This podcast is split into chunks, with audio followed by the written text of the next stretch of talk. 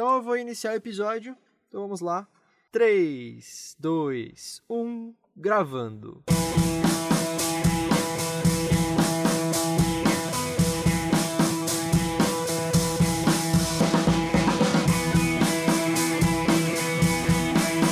Versão brasileira do Blacast.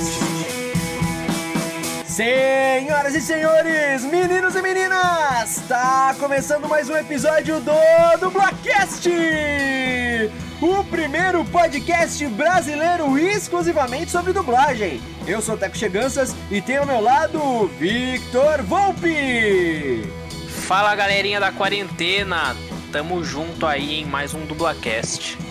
Somos dois jovens atores tentando adentrar no mundo da dublagem, mas antes de tudo somos fãs incontestáveis dessa arte incrível.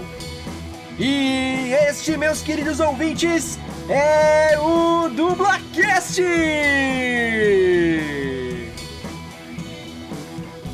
Dubladora há 27 anos, a atriz, diretora de dublagem, autora e diretora de teatro e arquiteta Mariângela Cantu já emprestou a voz para diversas personagens ao longo de sua carreira. E no episódio de hoje do Dublacast, vamos entrevistar essa dubladora maravilhosa que conta no seu currículo com atrizes como Alison Janney e Ellen Mirren e personagens como Carmen Sandiego e Marge Simpson.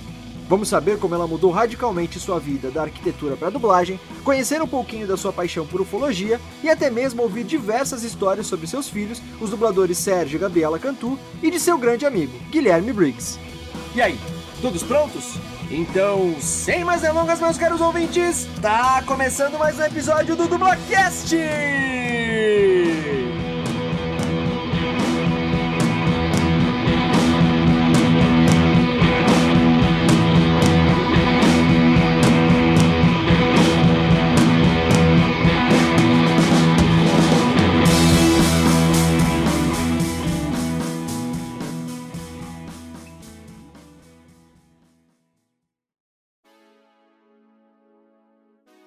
Começando mais um episódio do Dublacast, o episódio 39. Mais uma semana seguimos aqui de quarentena. Hoje temos convidada especialíssima.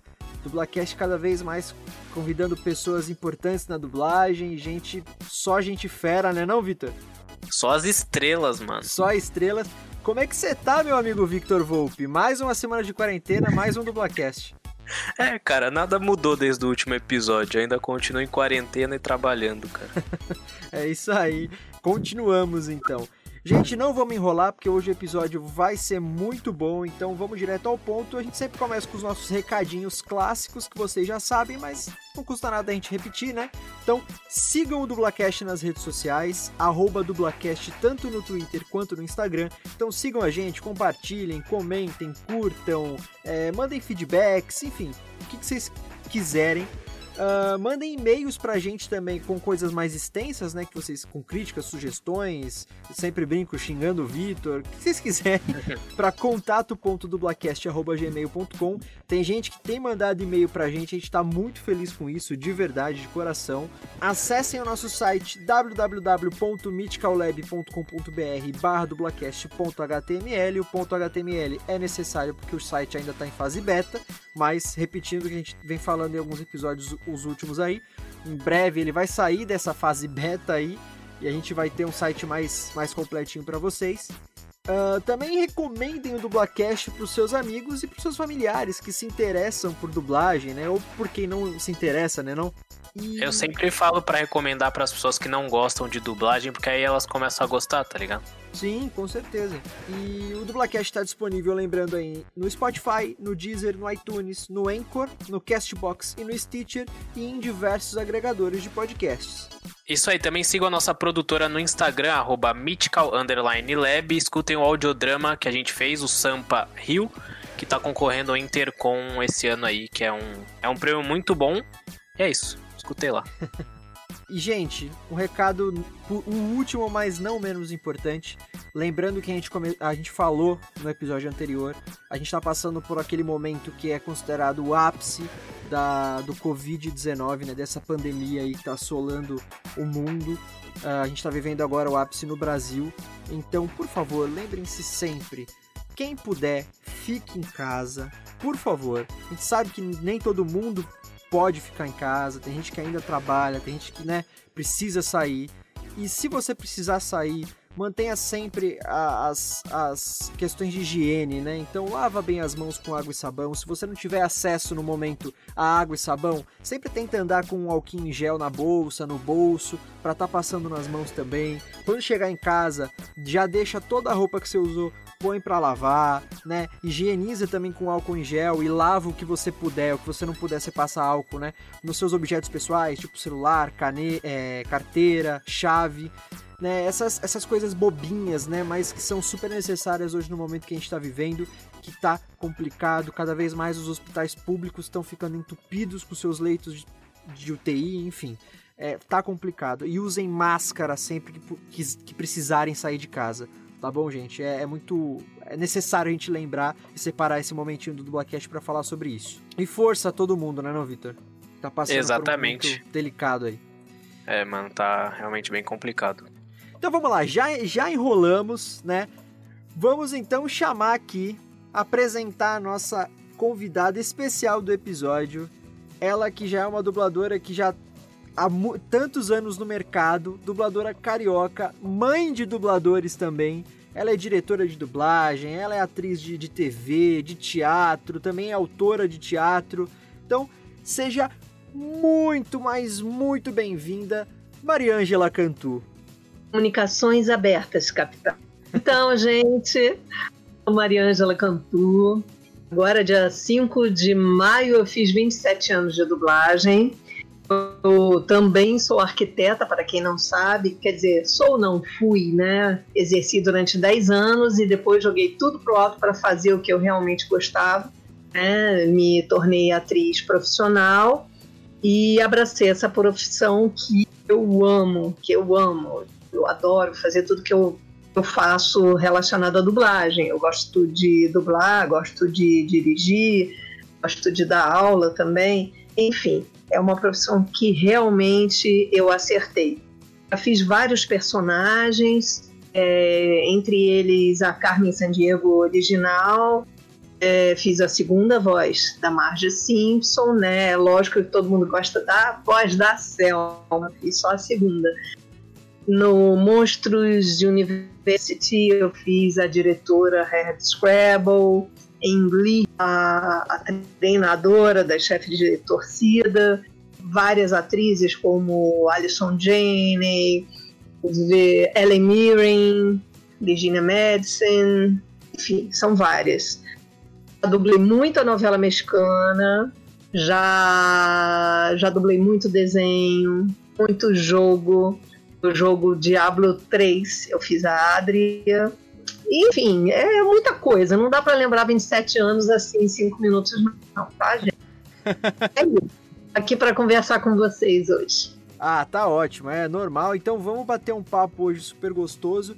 E Mariângela, a gente sempre começa aqui com os nossos convidados com uma pergunta que a gente chama de perguntinhas de praxe, algumas perguntas, né? é, que você já deve estar cansado de responder em entrevista, em, enfim, em evento que você vai, mas são perguntas necessárias, né? Então vamos lá. Como, quando e por que você começou na dublagem? É mais comum do que a gente pensava, né? Muitos dubladores eles têm outras profissões antes de se tornarem atores e dubladores, né? Que é o seu caso, como você comentou, né? Como é que aconteceu isso e como é que você foi para dublagem daí? Explica melhor pra gente, por favor. É, é muito louco, né? Porque, na realidade, é, vestibular com 17 anos. E na época eu queria fazer para teatro, mas teatro não era uma coisa vista muito comum, vamos dizer assim, né? É, meus pais acharam que não, que não era uma coisa muito legal. Você sabe desenhar, por que você não faz arquitetura? Eu falei, tá bom. Eu fiz e bom, porque aí eu conheci o pai dos meus filhos, né? Senão, se eu não tivesse feito arquitetura, eu não teria três filhos. Ah, não estou mais com ele, ele já faleceu, inclusive, tudo. Mas se eu não tivesse passado pela arquitetura, talvez eu nem tivesse chegado à dublagem. Por quê? Quando eu estava, eu trabalhei 10 anos como arquiteta, quando eu estava no Rio Design Center, é, uma outra arquiteta, colega minha, estava atendendo uma mulher eu escutava e olhava para a mulher e eu falava: não, não é possível, conheço essa mulher, não sei de onde, conheço, não sei de onde. Até que quando ela saiu, eu perguntei para minha colega, minha colega disse: Não, você não conhece ela, você conhece a voz dela, ela é dubladora. E aí que eu descobri que era Sumara Luiz, a voz da, da gata e o rato, das panteras, várias, várias atrizes maravilhosas e tudo. A outra vez que ela foi à loja, eu comecei a conversar com ela aí, né, falei, né, o que que era e ela me disse o que que era essa profissão. fiquei apaixonada e quando ela saiu eu falei assim, é isso que eu quero fazer da minha vida. Só que para isso eu precisava ser atriz profissional. Eu estava até fazendo uns, uns cursinhos, já com três filhos, eu estava fazendo uns cursinhos assim, amadores, né, de teatro.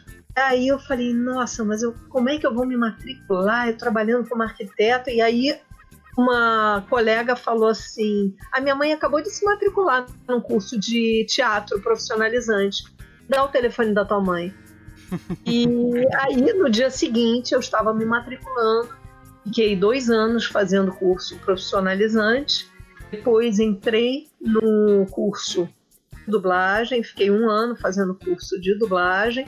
E aí eu soube da oportunidade da Herbert Richards, que queria uma novela mexicana e o Silvio Santos estava cansado das vozes, queria vozes novas, não sei o quê. Aí várias pessoas fizeram testes. Aí eu fui lá e, e fiz o teste com Newton da Mata, que eu amava, que era o, a voz do Bruce Willis, né? Aquele trabalho maravilhoso isso você tinha quanto tempo de dublagem, mais ou menos? Não, foi o primeiro. Foi no primeiro ano de dublagem seu? Não, não, não. Foi a primeira vez. Primeira vez. Quando, o que, que aconteceu? Eu, eu fiz dois anos de curso profissionalizante de atriz. Certo. Depois eu fiz um ano de curso de dublagem. E aí soube que tinha testes na Herbert. Nossa. Aí eu fui até exatamente para essa novela específica. Aí eu fui o teste, aí quando a, com o Newton da Mata e quando acabou ele bateu no meu ombro e falou assim: "A gente vai trabalhar junto". Eu saí de lá feliz da vida, né? E dia 5 de maio de 93. Eu saí de lá feliz da vida, falei, nossa, eu acho que eu vou conseguir, né? Conseguir algum papel nessa novela, que bom, legal dias depois me ligaram dizendo que eu tinha duas horas de trabalho e que no dia seguinte eu teria de novo. Aí eu falei, consegui mesmo um papel, né? Que bom. Aí, de repente, eu descobri que eu tinha pego a protagonista na, da novela. Caraca! No, no primeiro é. teste, cara. É, e foi assim, uma coisa você passar, a segunda é você fazer, né? Apaguei muito, muito, muito, muito. Foi complicado pra caramba, porque todas as mulheres queriam saber quem era essa mulher que nunca fez nada e de repente entrou fazendo a protagonista. É, tive que aprender muito mesmo, sabe? E me ajudou. A novela era Maria Helena, novela do SBT, e eu fazia Maria Helena. Foi maravilhoso, foi muito bom. Logo depois eu comecei a fazer outros pequenos trabalhos, tra trabalhos, né? Fiz é, em Lois e Clark, nos três primeiros episódios, eu fiz a irmã da Lois Lane, que só apareceu nos três primeiros episódios, depois sumiu. Mas foi meu segundo trabalho. E aí, a partir daí, começaram a aparecer outros. Foi assim que eu comecei. Eu acho que eu... e aí eu tirei meu outro pezinho da arquitetura e mergulhei de cabeça. Deve ser o, o, sonho de todo dublador, né, cara? Que começa já no primeiro teste pegar um personagem principal. Cara, que sensacional é, isso. Não, não, é uma coisa comum. Eu acho que assim, naquele dia eu estava inspirada, eu tive muita sorte, eu estava muito tranquila. Eu fui com uma colega e eu acho que isso até me tranquilizou. Eu estava mais preocupada com ela do que comigo, porque ela estava passando por uma situação financeira muito difícil e ela precisava entrar. Amigona, minha amiga até hoje, a gente se fala quase que todo dia. E ela acabou, e aí ela fez o teste antes de mim. Quando ela acabou o teste, ela, ela, saiu com um sorriso. Ela falou: Ai, Mariângela, eu acho que ele gostou de mim. Eu falei: Ai, que bom. Aí ela, aí eu entrei Aí o da Mata falou assim: ela foi muito bem. Aí eu falei: que bom! Aí ele olhou assim, achou esquisito, né? ela é sua amiga? Eu falei, ah, é, vamos ver se você sai bem também. E acabou que ela entrou fazendo a melhor amiga da Maria Helena. Então a ah, que gente legal. junto. Foi muito legal. Que da muito hora. Legal. Nossa, Nossa. É... ainda com o Newton da Mata dirigindo, né? Nossa, foi Newton da Mata. Aí depois a novela deu uma acelerada, começou, a gente começou a gravar dia e noite direto, e aí entrou a Ilka Pinheiro. Então, assim, eu tive os dois diretores mais, mais difíceis, vamos dizer assim, logo de cara. Que ao mesmo tempo adoráveis. Que demais. Então, isso. Nossa, muito legal. E Você, tipo, você já citou vários personagens que você dublou, mas qual é ou quais são os seus personagens favoritos? E Ai, se como você é tiver, o que você menos gostou também de dublar? Como é difícil. Isso é muito difícil, sabe? Isso é muito difícil. Olha, vamos lá. Vamos, vou começar por novela mexicana, tá? Lógico. Vamos. A Maria Helena foi um marco na minha vida. Nossa, devo muito a ela e falar, essa mulher, essa atriz, novela pra caramba, só fez aquela e sumiu, nunca mais fez nada. Mas uma atriz que eu amo é a Ana Berta Spin. Faz várias novelas, então eu amo fazer essa mulher, eu acho ela é muito boa atriz. Mas em compensação, uma que eu não gosto é a. É, esqueci o nome dela agora, mas ela é muito canastrona. Muito canastrona. Aí há pouco tempo teve uma novela e falaram: Ah, tem uma boneca sua. Boneca, vocês sabem o que é, né? Aham. Não é um ator que você dubla várias vezes. Aí eu falei, ai, que bom, eu crente que ela era ela, né? Não, era tal que era muito ruimzinha. Eu, caramba. Aí eu só queria acabar logo. Aí ela morreu na novela, eu fiquei tão feliz. Fiquei tão feliz que ela morreu. Mas aí uma que eu adorei fazer, que foi um desafio para mim, a usurpadora fazia a governanta da casa. Só que na época eu tinha uns 30, e, sei lá, 30 e alguma coisa. Eu comecei com 33, eu devia ter uns 38 anos. Quando eu cheguei para fazer, é, eu falei: essa mulher não é muito velha para mim, não? Não, ela deve ter a sua idade. Aí depois eu pesquisei, a mulher tinha 30 anos a mais do que eu. e aí eu tive que colocar a voz toda no peito, né? Colocar uma coisa assim. É, Não, vovó Piedade, a senhora precisa tomar o seu remédio. Quer dizer, hoje para mim seria muito mais fácil, que minha voz já já tá encorpada, já tá mais rouquinha, né, e tudo. Mas na época foi muito difícil. Então foi um desafio e a mulher ainda voltou em outra novela e eu virei virou minha boneca. Caraca, que Agora já morreu, pra vocês verem, né? A mulher já morreu. Caramba! É, aí isso em novela mexicana. Bom, em desenho, em desenho eu fiz uma agora há pouco tempo que é a família Adams. Fiz a vilã. É uma atriz, quem dubla no original é uma atriz que eu amo dublar, que é a Alison Janney.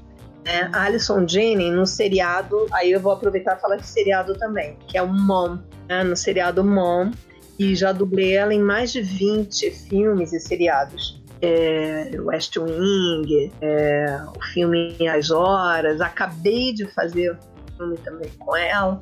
Então, assim, adoro essa mulher. Meu Deus do céu, como, como eu gosto de fazer ela.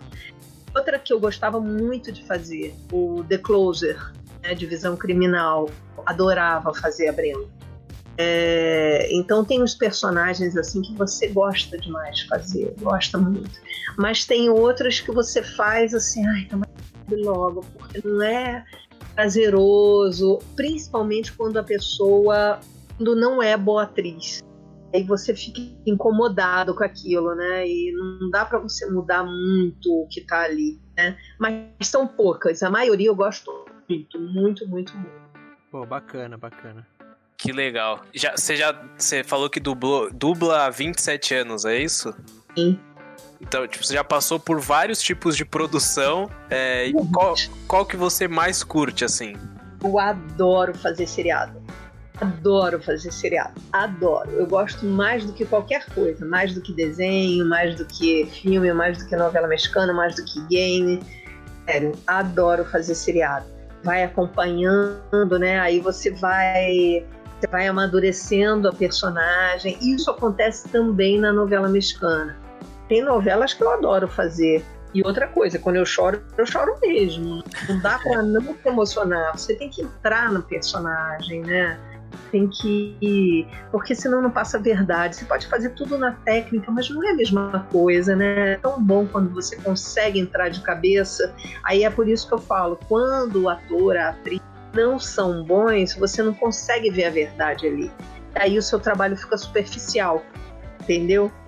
Isso é que alguns eu gosto muito, outros nem tanto. Por isso. E você também é diretora, né, de dublagem? Sim, sou diretora também. O que, que você mais admira num dublador que está iniciando, assim como a gente, como eu e o Vitor, né? A gente sempre gosta de fazer essa pergunta, mas o que, que você mais admira para os dubladores que estão iniciando e também quando você dirige algum dublador, assim? Olha, é, principalmente o entendimento de comando. Por exemplo, às vezes a gente, a, a pessoa está tão focada ali naquilo tão tensa que ela não consegue entender o que o diretor está pedindo. Então, se você tiver calma e, e você souber ouvir o diretor, você vai fazer um trabalho melhor. Né? Porque a gente já assistiu o filme em casa, a gente já decupou o filme todo, então a gente já sabe o que que precisa, né? O que que está esperando dessa dessa personagem. Então você precisa, o diretor passa isso pro ator, pro dublador. É, dizendo o que que espera. Então, se o tem dublador, olha, vou dar um exemplo. Tem dublador que fala assim, tá lá e ele falou uma frase. Aí você chega, o diretor chega e fala assim: Olha, quando você fizer isso, tenta botar um pouco. Tá, tá, tá, entendi, tá. Não, mas olha só, você quando tá entendi entendi. Aí chega uma hora que você tem que falar peraí para um pouquinho deixa eu falar porque a pessoa não ouve você. Aí como ela não ouve ela começa a incorrer no erro. Aí ela começa a errar errar errar errar. O passo de que se ela ouvir o que você tem a dizer pode acrescentar muito para a dublagem dela não que sempre você tenha razão, às vezes o dublador chega com uma coisa pronta, uma coisa que muito melhor do que o que você tinha imaginado. Tá? Mas o dublador tem que ter também humildade para ouvir, para entender o que, que você está fazendo, o que você está falando. Né? Então, muita gente, por conta de tensão, acaba, acaba deixando isso passar. Né? Então, por exemplo, uma coisa que um diretor adora, um dublador dirigível, um dublador que entenda os comandos, que aceite os comandos. Pode até contestar, claro que pode contestar, mas depende de como, né? Então é isso. Eu adoro dirigir também, gosto muito e eu me envolvo, eu choro junto, é uma delícia. Né? É, claro, é, porque é um jogo, né, entre o dublador e o diretor, jogo. né? Não, e não é só o diretor e o dublador.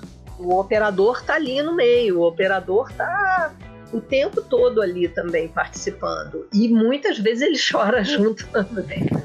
E, e, e, quando tem a conversa, né? Quando tem esse, essa troca, as coisas ficam bem melhores, né? Porque como você falou, às vezes o dublador vem com uma coisa muito melhor do que o diretor pensou.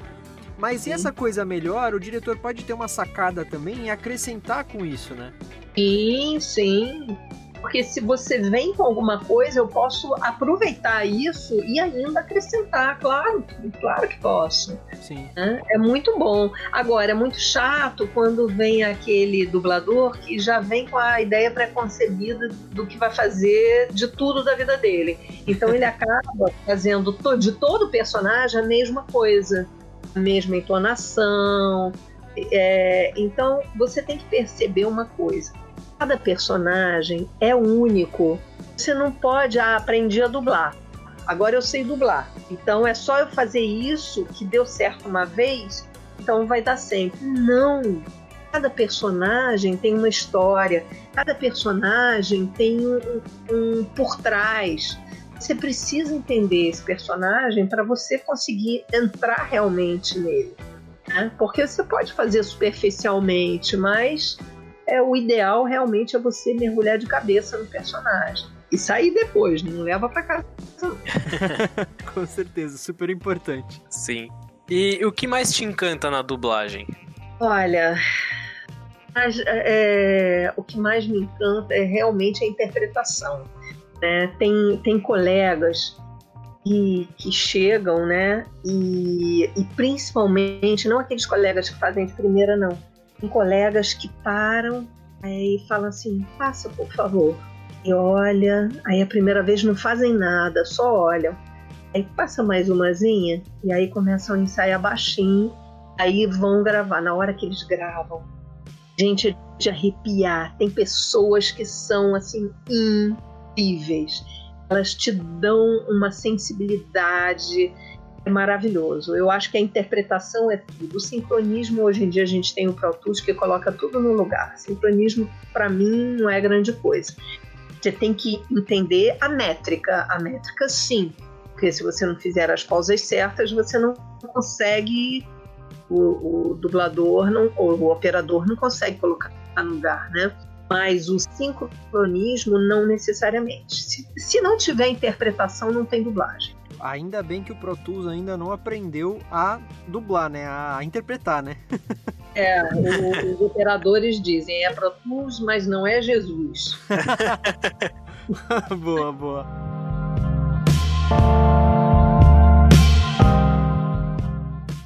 Maria Angela, como se não bastasse ser essa dubladora talentosíssima, você também é mãe de outros dois dubladores, né? O Sérgio Cantu e a Gabriela Cantu.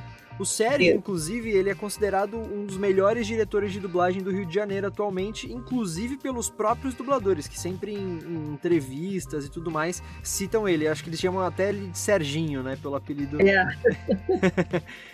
E como é que eles foram pra dublagem? Foi influência sua? Eles acabaram se encantando pela área e pediram pra, pra, pra você para eles entrarem? Como é que foi?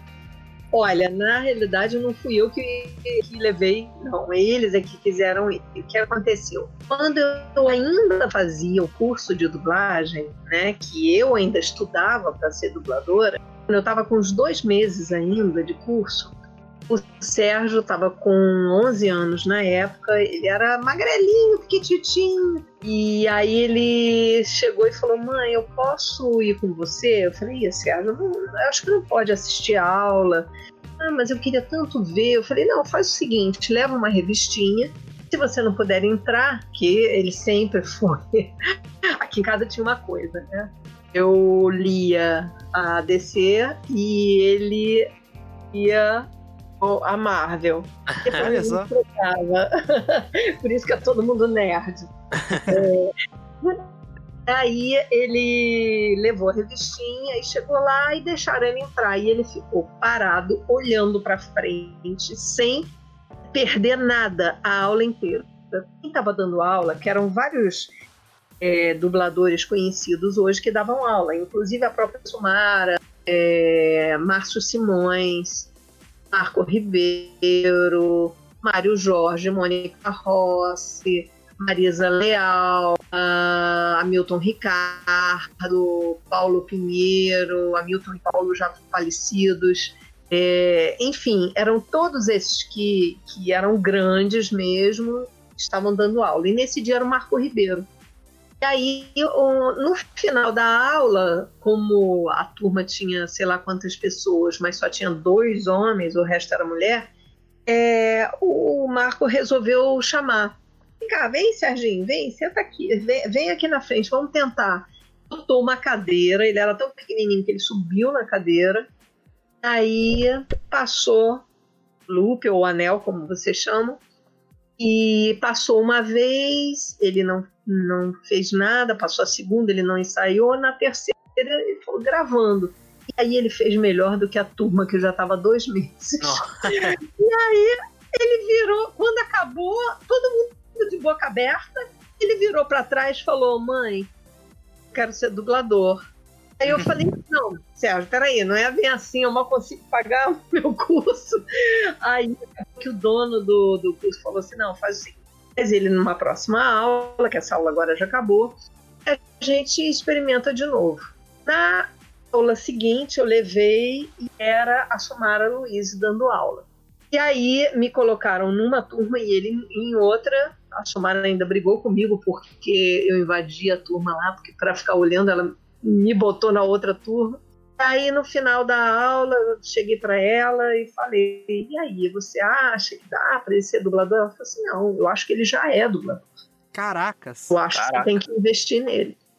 E aí foi isso, né? Quer dizer, e ele fez o curso todo comigo. E só os dois primeiros meses que eu fiz sozinho, o resto tudo eu fiz junto com ele.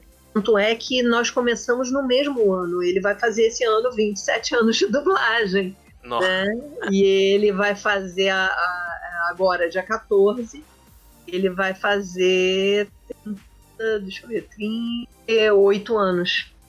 Né? Então ele começou realmente, é, ele começou muito novo, 38 ou 39, acho que é 39. Eu de 81, é 39, 39. É, então, é, ele é, foi isso. Eu entrei em maio, acho que ele entrou em agosto.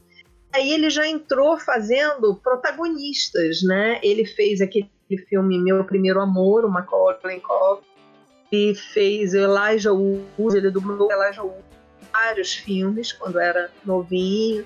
Fez várias coisas. Na época ele fez um dos sobrinhos do Tio Patinhas. É E agora ele essa coisa de pegar protagonista logo de cara, né?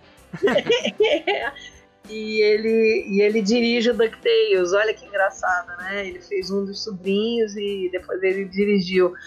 É, e, e vários, vários, vários, vários. E, e aí o que aconteceu? Ele parou só quando ele estava fazendo faculdade, ele estava fazendo o mestrado dele. E, e aí ele fez o mestrado sanduíche, que é metade no Brasil, metade em Portugal. E aí ele ficou um tempo, foram oito meses, se eu não me engano, oito meses que ele ficou lá e aí ele parou de dublar. E quando ele voltou, continuou dublando e tudo, e aí continuou, fez o doutorado. Quando ele concluiu o doutorado, ele chegou para mim e falou: Mãe, não surta. eu vou largar a química e eu quero me dedicar só à dublagem. Aí eu primeiro quase que tive um treco, e depois eu pensei em mim, que eu fiz a mesma coisa, né? É. E ele, nessa época, ele já estava traduzindo, que ele é tradutor também. Né? Tradutor. E aí ele já estava traduzindo. E aí ele acabou largando realmente. Eu acho que a faculdade de química só serviu para ele conhecer o marido dele. Também fez é, mestrado e doutorado em, química, em bioquímica. Olha só. Os dois se conheceram lá. Né? Hoje já são casados, acho que uns quatro anos mais ou menos. E hoje o Luiz também já abandonou a bioquímica e é tradutor, entendeu? E é isso, de repente a, a vida dá voltas e a gente não entende na, na época, né? Para acontecer isso. E a Gabriela, que é a minha caçula, o do meio não entrou. Do meio não quis e tinha outras coisas na cabeça e tal. Não, não quis, nunca quis, eu também nunca forcei e foi isso. A Gabriela, quando tinha 9 anos de idade, começou. Eu quero, ah, eu quero também, eu quero, eu quero, eu quero. Aí eu falei, tá, a gente pode tentar. Aí levei, ela também fez um teste, aí começou a fazer uma coisinha, outra, outra, e daqui a chamaram ela também para uma protagonista. e ela fez Matilda, aquele filme, ela que fez a, a menina Matilda aos 9 anos de idade depois fez outros filmes e tal. Mas hoje em dia ela não dubla tanto quanto eu e o Sérgio. Né? Ela dubla menos, mas ainda dubla, né? Hoje ela está casada com dois filhos, ela é designer de interiores maravilhosa e não dubla tanto, né? Mas dubla de vez em quando ainda. Fez vários personagens também. Nossa, que bacana. A gente fala de vocês sempre, assim, da família Cantu, né, Vitor? Em vários episódios a gente já falou um pouquinho sobre vocês. Sim, É? são bem citados, bem citados mesmo. Olha, Sim, sim. Uma coisa que eu posso falar, assim, a gente já fez várias dobradinhas, né, em vários é, filmes e então, por exemplo, no espetacular Homem-Aranha, ele fazia o Homem-Aranha e eu a Tia May, sim. um e o dois, né? The Big Bang Theory também, né? Ah, e eu sou a mãe dele, né? A Mary Cooper, e ele é o Sheldon Cooper. É. Aí foi uma delícia também. Nossa, eu chorei que me acabei no último episódio que eu gravei, né? Minha participação com ele e ele também comigo. Nossa, né? A gente chorou muito. Eu não tive coragem de assistir até hoje esse episódio. O último, o último é lindo. Não, o último eu não participei. A Mary não participa. Mas o último que eu participei, sabe? Ah, entendi. É, não, mas de qualquer é... forma eu não assisti a última temporada porque eu não tive coragem. Ah, nossa, vale a pena. Tá passando toda hora, assiste. É lindo demais. muito bonito, muito bonito. O, o último discurso do Sheldon é maravilhoso. E vou te dizer, eu a primeira vez a gente grava separado, né? Então a primeira vez que eu fui dublar, é que começou, né? Eu já fui dublar a Mary. Aí fiz, e quando eu saí, o Sérgio chegou, era a diretora Priscila Morim, é, chegou, aí ele entrou, eu ainda estava conversando com ela na técnica, primeira, primeira participação dele era um bife gigante de sei lá quantos segundos, né? E, e ele falando, falando, falando em termos técnicos de não sei o que, não sei o que lá ela falou: Olha o que, que vem por aí, olha só o início, o que, que ele tá pegando. Eu falei: Coitado, nossa. Ele foi, ele olhou, aí falou: Passa mais uma vez. Aí, ah, podemos gravar. E aí gravou de primeira. De primeira, ele gravou Caraca. aquele vídeo de uma página inteira. Caramba, aí a Priscila olhou pra mim e falou: Caramba, pra mim tá bom, o que, que você acha? Eu falei assim, eu acho que o Sheldon tem a voz um pouquinho mais grave. Ela, Sérgio, sua mãe tá aqui dizendo que o Sheldon tem a voz um pouquinho mais grave. Ele falou, tá bom, vamos de novo. E aí gravou de novo. ele é muito bom, ele é muito bom, muito bom. Teve uma outra série também que a gente fez, que foi ano passado, que é muito legal. Special. E ele fez o protagonista e eu fiz a mãe dele também. É uma série muito sensível, que é, é um rapaz que ele tem realmente um, um, problema mental e ele tenta se assumir gay, ele tendo esse problema mental, ao mesmo tempo a mãe a, é, tá ali para ele, a mãe também tem que resolver os problemas dela, mas assim, a série é, é muito legal, é muito sensível. Né? E fora isso, já fizemos várias, várias coisas, várias, já contracenamos várias vezes. E às vezes a gente só descobre quando vai ao ar, porque a gente grava separado, né? Sim. Agora, tem uma coisa que eu tenho que contar aqui que é engraçado. O Sérgio ainda era pequeno, né?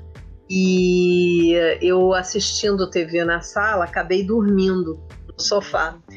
Eu tô assim, aí daqui a pouco eu começo a escutar: mãe, mãe, Mãe, eu que? Mãe, que?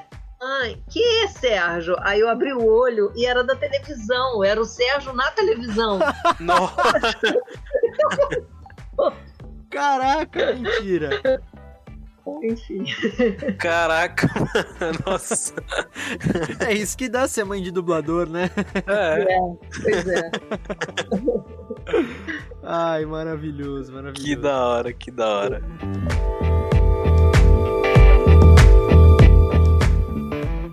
A sua, a sua casa é famosa, é até mesmo importante pra dublagem carioca, né? Porque ela sempre foi um ponto de encontro pros dubladores. Inclusive na confraternização entre vocês, né? Tipo, na famosa greve geral da dublagem, em 97. Ela foi o centro das reuniões da, da parte carioca, né?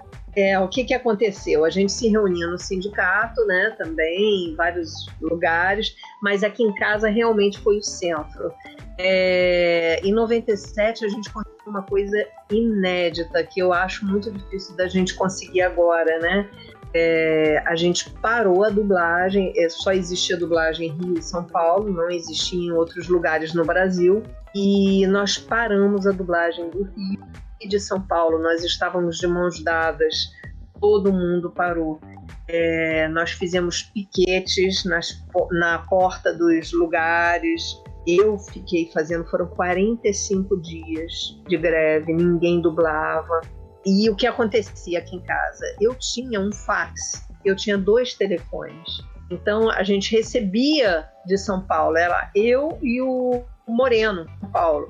Então ele ficava me mandando coisa, eu mandava coisa para ele, qualquer documento, não existia internet, né? É, e sabe como é que a gente fazia para fazer greve? Era muito doido, porque o WhatsApp nem pensar, né? E, então a gente fazia assim, a gente tinha uma lista. Então eu e outra pessoa, ou, ou outra pessoa e outra pessoa, é porque nem sempre eu estava à frente. É, tinham outras pessoas que estavam à frente. Eu era só pau mandado na época. É. É sério, é sério. Tinha cabeças maravilhosas na época. Sheila Dorfman, Isa Leal, até o Peterson mesmo, né, Dário. É, tinham outras pessoas. E eu tava assim, eu era braço, né? Braço para força. E aí, assim, nossa, vamos ter que fazer não sei o que. Beleza. Aí era assim: uma pessoa liga para duas e essas. Cada pessoa já liga para mais duas, que ligam para mais duas, que ligam. De repente, em uma hora, todo mundo já sabia o que precisava saber. Era impressionante. Tinha o telefone, então as pessoas ligavam para mim para saber o que estava acontecendo. Às vezes eu ficava até 11 e meia da noite, tocava um telefone, tocava outro, eu botava os dois, um de cada lado, um em cada ouvido, e eu falava ao mesmo tempo para um e para outra pessoa o que Caraca. Aí desligava um, desligava outro, tocava um, tocava outro, eu falava novamente. É complicado. E outra coisa, na época, me lembro que alguém deu pro satélite 100 cestas básicas, porque chegou uma hora que as pessoas estavam tava complicado. No meu caso, eu ainda estava casada, eu conseguia me segurar por um tempo mas muita gente vivia só daquilo, não tinha outra fonte de renda, né? Todas as cestas básicas que foram deixadas no SATED vieram parar aqui na minha casa. Então minha sala ficou repleta de cestas básicas e as pessoas vinham aqui em casa pegar as cestas básicas, né? E, e foi isso durante muito tempo. É, a gente fez várias coisas para arrecadar dinheiro para as pessoas. A gente chegou a vender plásticos, adesivos no sinal, a gente ia nos teatros vendendo bombons, adesivos que a gente tinha e, e conseguia vender para entrar dinheiro. Eu escrevi uma peça e nós ensinamos para entrar dinheiro também para o movimento com Guilherme Briggs, Marisa Leal, Peterson, Miriam Fischer, Marco Antônio, Carla Pompilho, sabe? Tudo é, é para fazer dinheiro para as pessoas sobreviverem. Até uma festa de Halloween a gente fez para tentar sobreviver. Caramba! E deu certo, as pessoas conseguiram se manter, né? Depois voltou e aconteceu uma coisa muito engraçada, engraçada quando a gente voltou a boca dura.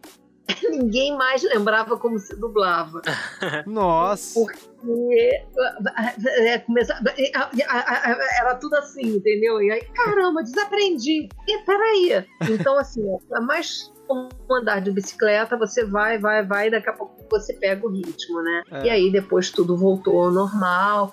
E depois disso a gente ainda tentou fazer outras paralisações, mas não tiveram tanto efeito.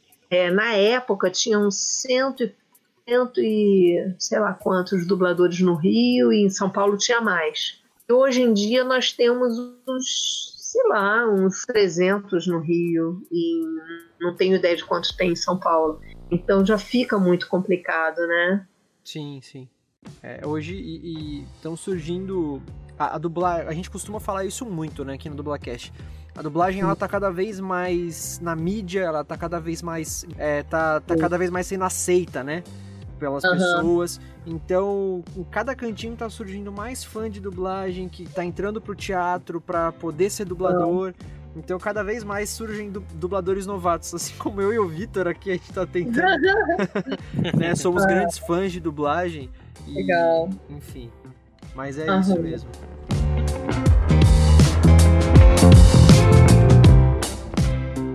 Agora, Mariângela, uma pergunta mais pessoal para mim, mas que, que eu acho que é interessante falar também. Você é apaixonada por ufologia, né?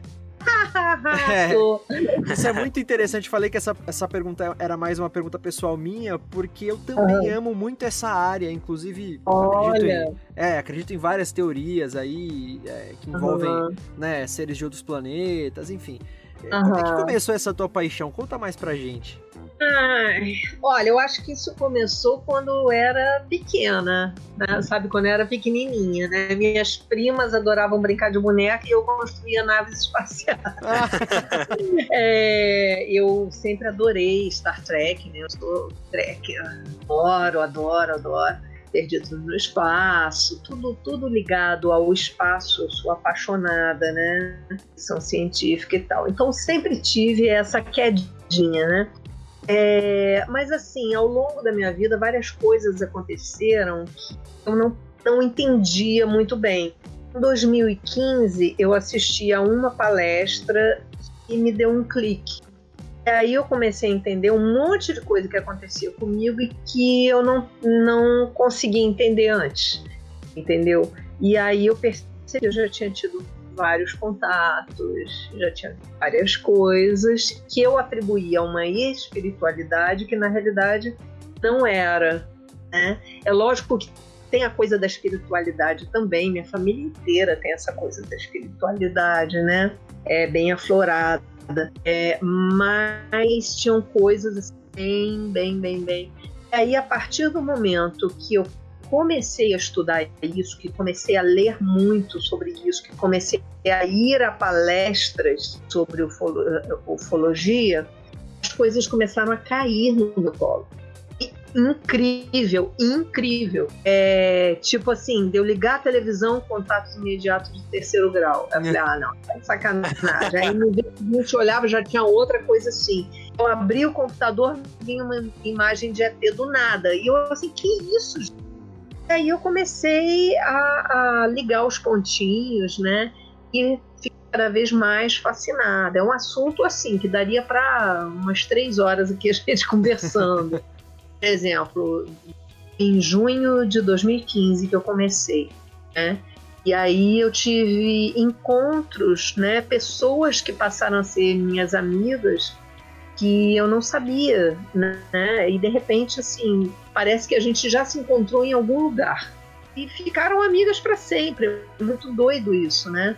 E aí, no ano seguinte, no dia 20 de abril 2016, eu resolvi ir para um lugar que se chama Serra da Beleza, que é um lugar que são montanhas e montanhas e montanhas e que é um lugar de muitos avistamentos. E aí eu falei, ah, quem sabe, né? Vou vou conseguir ver alguma coisa e tal. E eu levei uma barraca, botei na mala do carro e fui sozinha. Resolvi acampar pela primeira vez na vida sozinha e fui.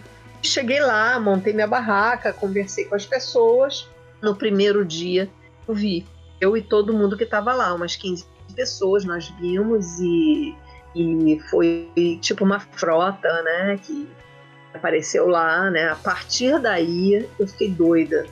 Nossa. E continuei a voltar lá, volta e meia, já voltei até com meu neto né, lá, já campei várias vezes lá e fico à noite olhando só a vida a primeira vez. Pois Nossa, eu nunca mais. Vi tudo aqui agora, hein? É, maravilhoso. Agora muita gente já viu lá. Caraca, gente. Hoje em dia você tá, você, você deve estar tá escutando um monte de gente falando, né? Que tá aparecendo agora, né? Sim, sim. Uhum, tá aparecendo bastante. Tá, tá, aparecendo muita nave, muita nave, ainda mais que o tráfego aéreo é reduzidíssimo. Né? Então, quando você olha para o céu, ah, tudo bem, pode ser satélite também mas você vê coisas e aí pessoas do outro lado veem coisas iguais também né? E o céu tá cada vez mais claro, livre de poluição. Vez, exatamente, né? E cada vez está aparecendo mais, o contato está ficando cada vez mais próximo. Pela primeira vez a, a NASA, o Pentágono admitiu, né? É, e é três vídeos, né? imagens, né? é, três ah. imagens lá, três vídeos. Eles admitem, eles não falam, é um disco voador, mas é. eles falam é, objeto voador não identificado. Mas esses vídeos eles não são. Esses vídeos que foram é, que soltaram esses dias não são antigos? Não são de uns dois anos atrás não, já tinham não, feito não, isso? Não, de 2017. 2017, mas eles soltaram agora. Na realidade, o desacobertamento já está acontecendo há algum tempo. Né? Eles, a, o site da NASA, aos pouquinhos, ele está liberando imagens. Então, por exemplo, imagens que você clica antes você via tudo embaçado, aos poucos você vai ver que elas não estão mais embaçadas. E aí você começa a ver algumas coisas. Hum, tem. Caraca. Então, é, tem coisas que já estão aparecendo. Só que você tem que fuçar. São sei lá quantas mil fotos que tem lá, né? Mas tem que hum. fuçar. Mas é, como você falou, esses, esse assunto é para três horas de podcast aqui. Sim. É, eu gosto é muito. É.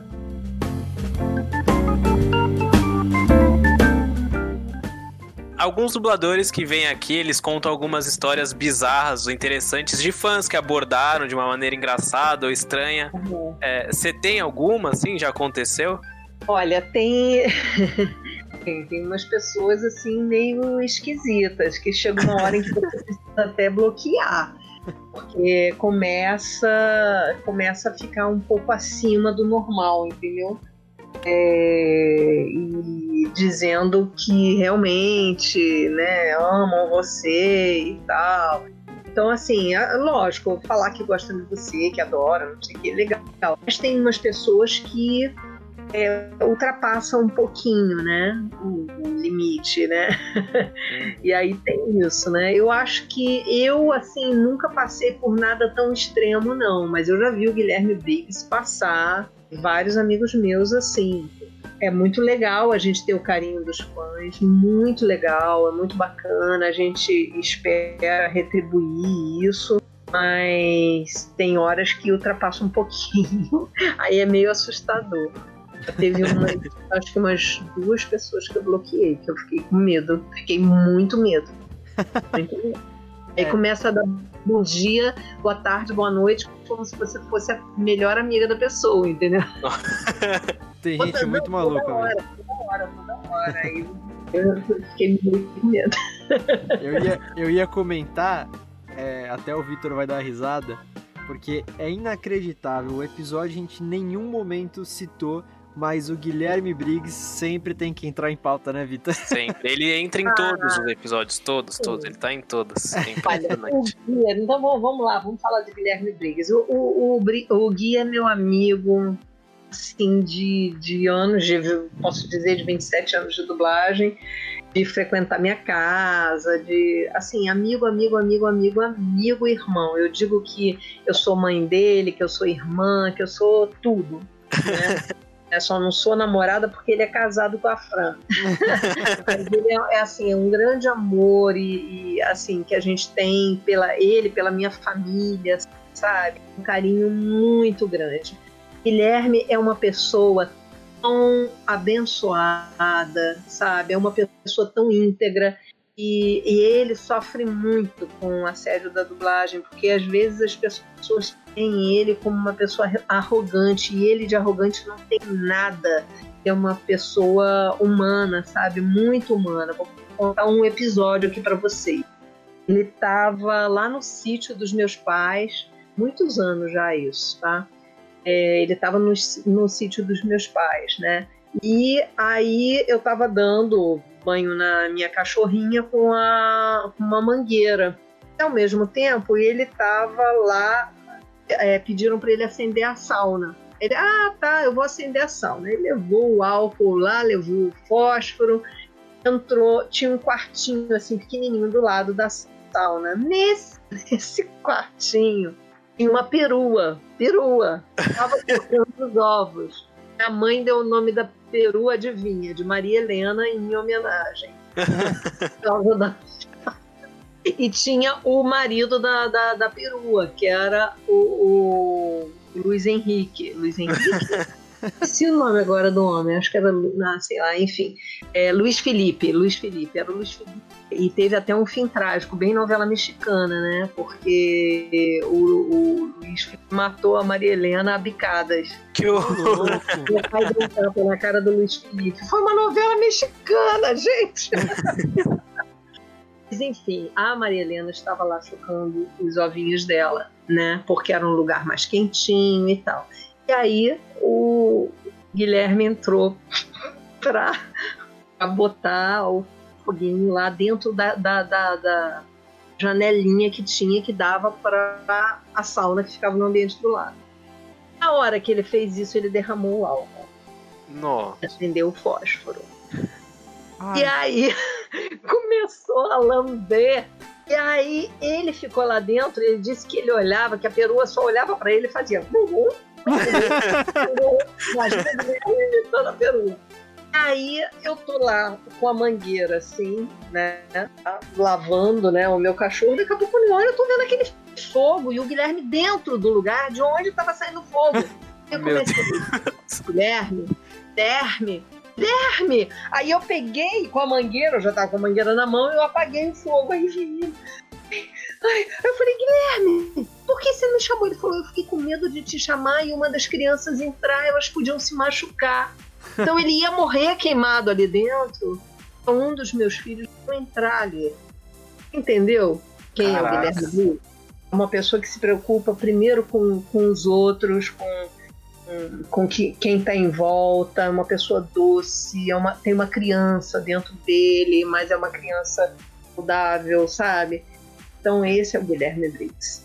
Nossa, é, o, o gente... Briggs ele é incrível. É. É, não, e fora que a gente enche o saco dele né, Vitor?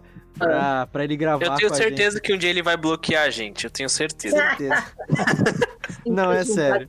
A quantidade de gente que fala com ele. Não, a, não, a gente imagina, a gente, a gente nem julga ele, né, de dele não responder, porque a gente sabe o que, que é o Guilherme Briggs hoje na é. mídia e tal, né? Só pra vocês terem uma ideia, ontem a gente ficou um tempão no telefone.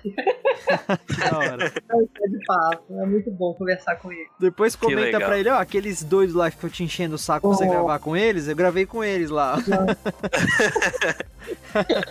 dois chatos. É.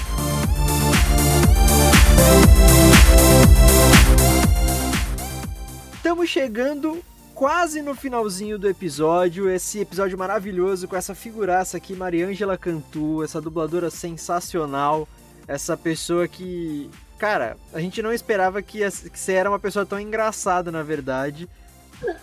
É, eu sou engraçado. Você é cômica.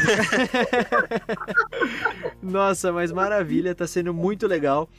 É, então eu vou fazer a última pergunta do episódio, se você tem alguma história engraçada, a gente já perguntou sobre fã, né?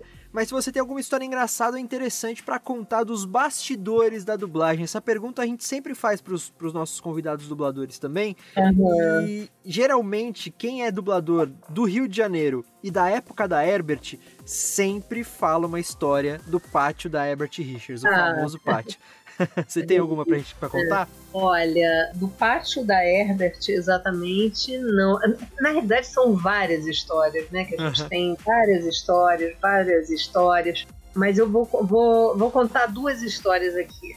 Tá? Já que a gente estava falando do Guilherme Briggs, vou, vou falar uma deles. Essa daí não é engraçada, mas é uma coisa que a gente partilhou. A gente fazia Chicago Hope na VTI. E é, era uma cena. A, nós dois éramos cirurgiões e de repente um amigo deles precisa fazer um transplante e aí os dois se veem ali fazendo o transplante e não conseguem salvar o amigo. Era uma cena emocionante, ele fazendo um Mandy Patinkin e de repente o médico vai e pega o coração na mão e começa a bombear na mão, tentando salvar. Quando acabou a cena, acabou a cena, a gente acabou de gravar.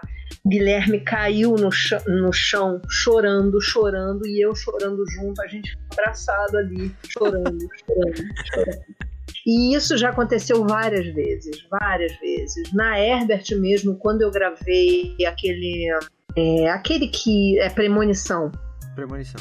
Eu fiz a professora, né? Do Premonição. Do Premonição 1. E inclusive meu filho também fez o filme. E na época a gente gravava todo mundo junto.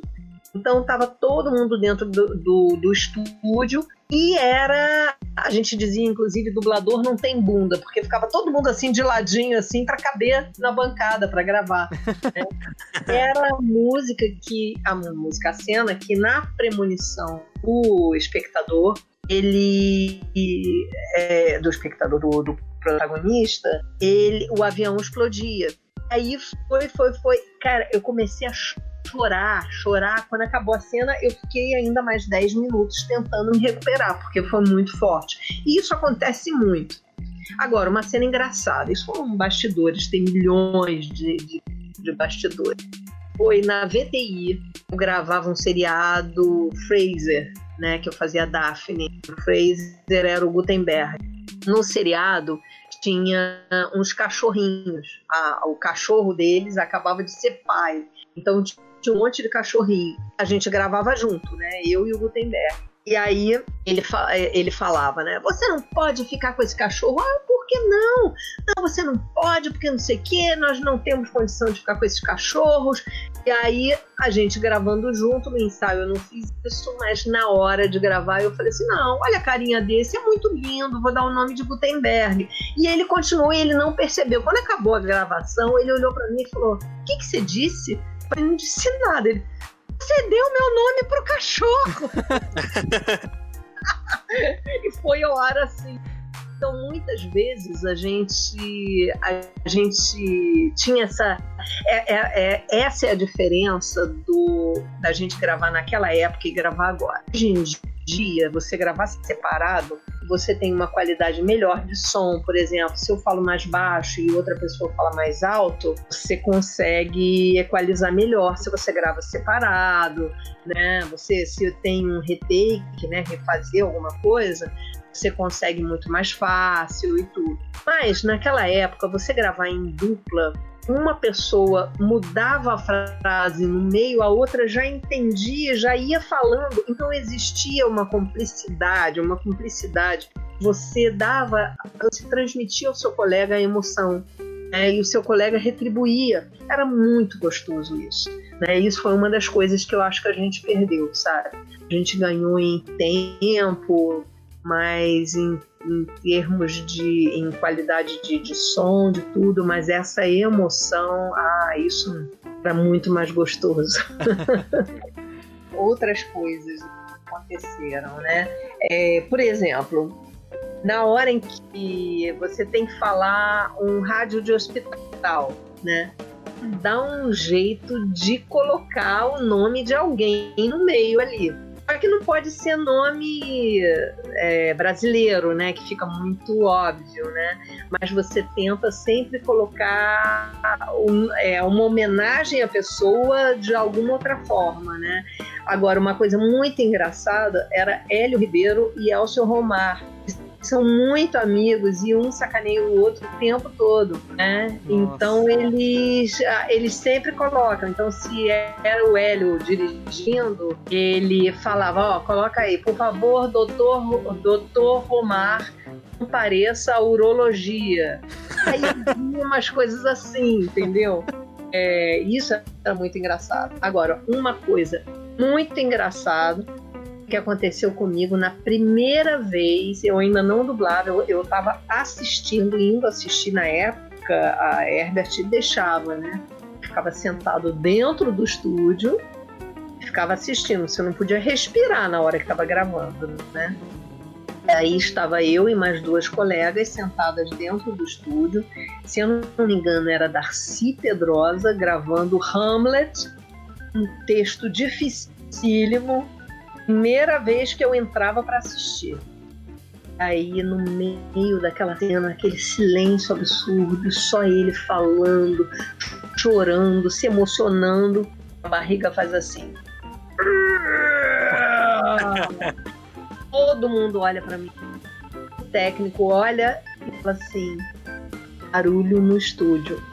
Aí eu saí de costas pedindo desculpas. Eu falei, nunca mais eu vou dublar, não vou conseguir começar a dublar depois dessa, que vergonha. Foi isso, uma barriga roncando atrapalhou uma cena lindíssima. Nossa.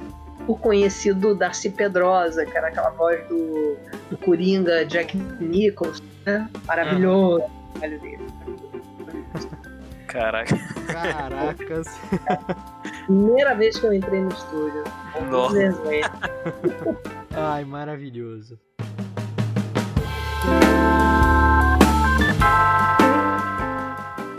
Então eu acho que eu vou dizer aquelas palavras, as benditas palavras que eu sempre falo no final do episódio, que chegamos ao final de mais um episódio do Dublacast, o episódio 39, é, pela milésima vez. Muito obrigado, Mariângela, por ter aceitado gravar com a gente. É, esse episódio ficou sensacional, você agregou pra caramba, você contou histórias maravilhosas aqui pra gente. É um prazer ter você aqui e muito obrigado mesmo por você ter aceitado. Esse, esse momento agora é para você fazer o seu jabá. Se você quiser dar um recado, falar alguma coisa que ficou pendente para falar, que você lembrou agora, é, passar suas redes sociais, onde você é, quiser que o pessoal te encontre aí. E a gente sempre pede também para os nossos convidados, sejam eles dubladores ou não aqui do Dublacast, é, eles encerrarem dizendo o que, que eles acham da dublagem brasileira hoje em dia. Bom, em primeiro lugar, foi um prazer participar, adorei, vocês são os amores. É, é, muito legal poder falar um pouco, né, sobre isso, né? As pessoas só escutam minha voz quando eu estou em algum personagem. Então é muito gostoso isso. É, sobre a dublagem brasileira, é, nós temos, como já dizia antigamente na greve de 97, se falava muito isso. Vocês têm a faca e o queijo na mão, e realmente, a gente tem a faca e o queijo na mão, a gente tem o potencial para fazer, mas às vezes é, eu acho que de um tempo para cá ela está muito sucateada, sabe? As pessoas estão pensando muito na parte financeira e a qualidade está caindo um Poucos os dubladores que realmente amam, que fazem por amor, né? O que estão fazendo. E eu acho que a gente tem que se dedicar cada vez mais eu, quando eu dou aula, né, é, não é dou aula, mas quando eu dou aula, eu, eu sempre falo isso com os meus alunos, né, de colocar a alma no que você faz, né, de você ousar, que é o que dizia o meu, meu professor, Hamilton Ricardo, ele sempre falava isso para mim, você tem que ousar, e eu falava, o que ele quer dizer com isso? Eu já estava com uns dois anos de dublagem, que uma vez eu fiz um negócio que eu falei, caramba, era isso que ele estava falando, né? que é você fazer alguma coisa que não é seu normal, não é o padrão, é, uma, é você realmente ousar inventar o que você está fazendo. Você ousar falar de uma forma diferente, você não ter medo de desafinar a voz, porque você desafina a voz na vida real às vezes. Então, se aquele personagem naquele momento tá ele desesperado, querendo passar alguma coisa e ele desafinar a voz, minha voz desafinou, deixa eu fazer bonitinho. Não, deixa a voz desafinar, deixa arranhar a voz, muda, sabe? Se entrega. Então, eu acho que e principalmente vocês que estão começando, não tenham medo de ousar, sabe? É, se joguem de cabeça. É tão gostoso quando você vê um ator verdadeiro, né? Por isso que todo dublador tem que ser ator. Faz muita diferença, né? Passem pelo teatro, façam leituras, façam, façam palco, né? Não é só televisão. É, tem, tem que ter um pouquinho de tudo, entendeu? Sim, sim. E eu acho isso, eu acho que a gente está num momento agora muito complicado, né? A gente está tá vendo como que a gente vai fazer em relação à dublagem. Vamos ver se a gente consegue implementar o home studio.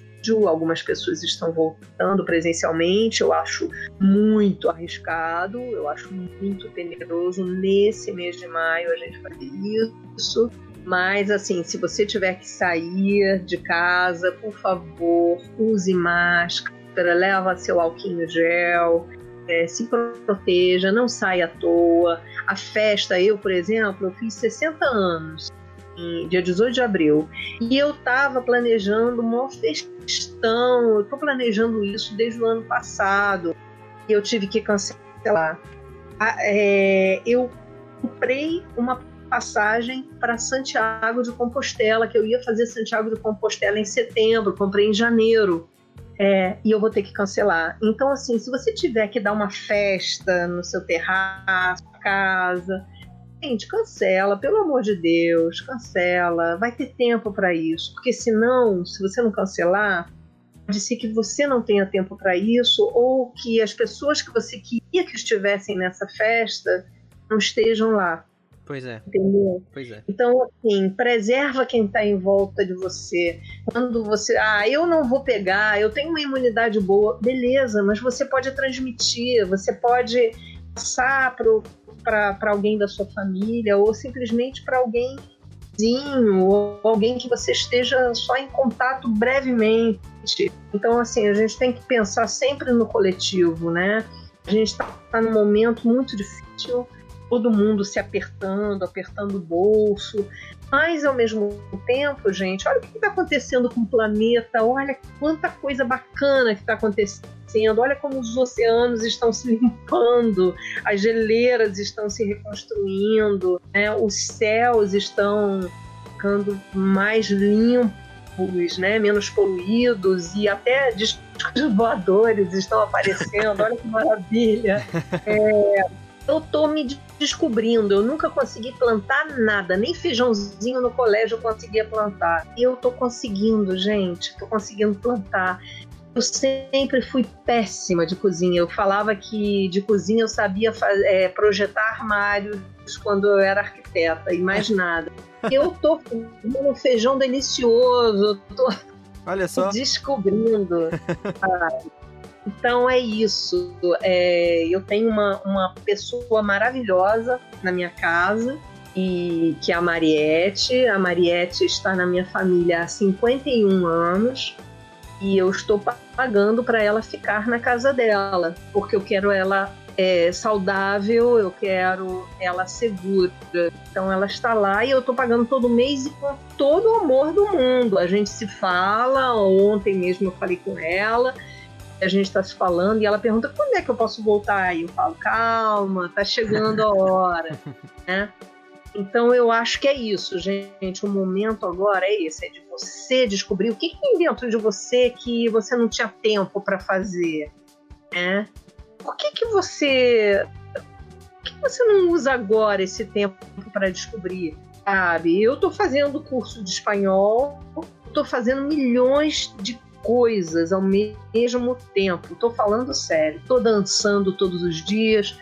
Continuo fazendo meu Muay Thai aqui em casa, abdominal, essas coisas todas. Senão a gente engorda, engorda muito. A primeira semana eu tomei um susto comigo. Eu falei, opa, não. Aí todo dia, uma hora, de uma hora a uma hora e vinte, estou me exercitando. Então, assim, muito ruim, por um lado, é, mas tem muito coisa boa também, gente. Tirem, tirem proveito disso, sabe?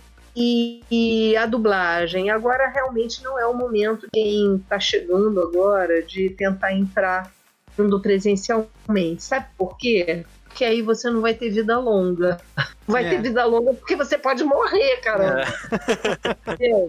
Mas assim, se você esperar um pouquinho, daqui a pouco isso tudo vai passar e se Deus quiser, vem uma vacina aí, a gente vai conseguir, mas por favor, se protejam, usem máscara, se possível, usem luvas, né? lavem bem as mãos, álcool, essas coisas todas que vocês já sabem, né? É, eu acho que é isso. Em relação à minha à rede social, eu tenho Facebook, mas o Facebook meu é fechado, salvo algumas coisas que eu coloco para compartilhar em aberto quem quiser tem umas coisas abertas, mas outras coisas são fechadinhas, né? Porque tem minha família, meus netos, eu tenho neto pra caramba, gente. É... e, mas o Instagram é aberto. Então, se vocês quiserem, Maria Ângela, underline Cantu, podem seguir, podem entrar, serão bem-vindos e a gente vai compartilhando ali as coisinhas. Vocês vão ter acesso à minha gata, que está aqui do meu lado, já pulou a dessa, agora ela cansou. vão ter acesso às músicas que eu escuto, às comidas que eu faço, a dublagens que eu faço. E a gente vai passar por essa quarentena de boa. E o que eu posso dizer para vocês, eu comecei com a saudação da Uhura, né? Uhum. Comunicações abertas é, a Aurora foi uma das as personagens que mais me deu prazer realmente de dublar, né, justamente por toda a minha história com Star Trek. É, e aí eu encerro com outra personagem que sempre foi meu carro-chefe, eu amei dublar. É, atualmente não sou eu que, quem dublo na série do Netflix, porque na, no original é interpretado por uma menina mais jovem, né? É, mas, enfim, a clássica sou eu, que é a Carmen Sandiego. Então, quem com Deus, quem bem e até o próximo crime, jogador. que sensacional. Bom, sensacional. com chave de ouro. Então é isso, gente. Estamos, nós chegamos então ao final de mais um episódio. Lembrando aqueles recadinhos, sigam a gente nas redes sociais, façam tudo que vocês sabem que tem que fazer, arroba dublacast no Twitter e no Instagram. Mandem e-mails para contato.dublacast.gmail.com Visitem nosso site www.mythicallab.com.br barra dublacast.html a gente é, salvem a gente lá nas, em todas as plataformas que vocês tiverem acesso, então Spotify, Deezer, iTunes, Anchor, Castbox, Stitcher, é, diversos agregadores de podcasts. E recomendem Dublacast para todo mundo aí que se achar que é interessante e tudo mais. Me sigam nas minhas redes sociais, arroba Tecomateus, é, no Twitter e no Instagram, Teco Mateus com dois As e TH, então Teco Mateus.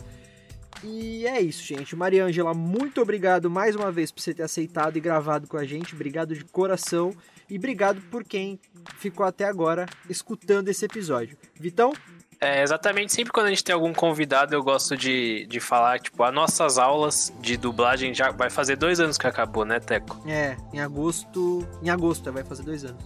É, mas sempre quando vem algum convidado, eu acho que eles ensinam muita coisa pra gente. Então é uma aula que eu tenho de novo e é sempre muito bom. Eu aprendo muita coisa e eu espero que quem escute também aprenda muita coisa sobre dublagem. É sempre muito bom. E é isso. É, me sigam nas redes sociais, arroba Victor Volpe. É isso.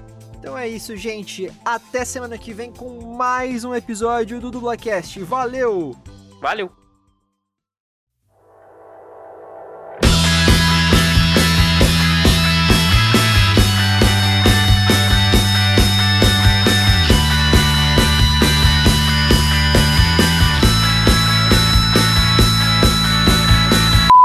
Comunicações abertas, capitão. Deu, deu uma, deu, desculpa, desculpa, Mariângela, deu uma travadinha no começo que você falou. Você pode repetir, por ah, favor? É? Posso. Quando dá entrevista, cita muito o Sérgio, né? Chamam ele de Serginho, não é isso? Alô? Alô? Vitor? Ela falou alguma coisa enquanto você. Acho que ela falou, pera aí, alguma coisa assim. Ixi, acho que caiu, hein? Não, que ela tá aqui no gravando, acho que ela só. só sei lá, não sei. Mar Mariângela. Opa, desculpa. Eu, Marisa, Peterson, Miriam Fischer, Antônio, Carla Pompilho, Guilherme Brito. Fizemos, eu escrevi, Mariana, né? Desculpa eu te interromper de novo, desculpa mesmo, mas é que a, a, acho que a tua conexão tá meio ruim e tá picotando bastante. Tem umas partes que não tá dando para entender. Você consegue sair da chamada e entrar de novo, por favor? Só sair e entrar. É, eu, eu tiro aí você entra, igual você fez das outras vezes. Isso. Ah, tá bom. Ah, peraí. Sempre existiu, ainda mais antigamente, né? Minha gata tá enlouquecida aqui, esses barulhos todos, ela já derrubou o telefone, já foi de um lado pro outro. ah, eu não ligo. Maravilha, então. É a penúltima, é. né, Vitão? Você faz aí? Agora, eu já fiz, pô. Tá maluco? Ah, é verdade, então é a última, então já vou. Sim. Ah. É, pois é. Deixa eu já puxar então.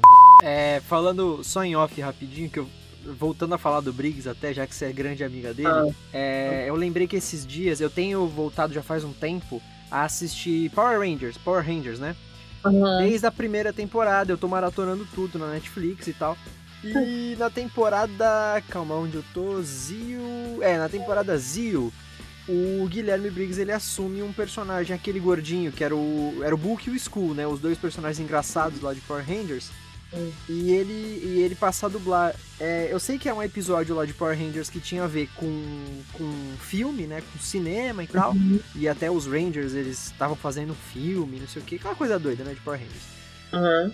E primeiro assim, quando o Briggs ele começou a dublar o, o, esse personagem, o Book, é, eu fiquei reparando as improvisações que ele fazia, porque o Skull era o Paulo Vinholo. Então Uhum, eles tinham essa, essa- eram, personagens hiper cômicos, então eles faziam improvisação, dava pra perceber que ali era improvisado dos, dos dubladores, né? Determinada cena desse episódio que tinha a ver com cinema e tal, eles fazem uma brincadeira que eu achei sensacional e só quem é fã de dublagem e quem conhece, quem, quem sabe que quem são os dubladores dos personagens vai entendeu, né? Porque eles falaram mais ou menos, era mais ou menos assim, assim, eles conversando, ele, ele pegou e falou assim: ah, nós somos dois atores muito bons de cinema. É, nós somos o. Aí ele falou o nome dos atores, ele inventou o nome dos atores, que no original devia ser algum nome americano. Só que eles traduziram pra Pablo Vinholo e Gustavo Briggs, alguma coisa assim. Cara, foi sensacional. Eu me ca- acabei de rir. Eu falei, cara, isso com certeza foi improvisação deles, não tem como. Calma aí, pra eu não esquecer um detalhe, eu vou pegar a pauta aqui, beleza? Vamos lá.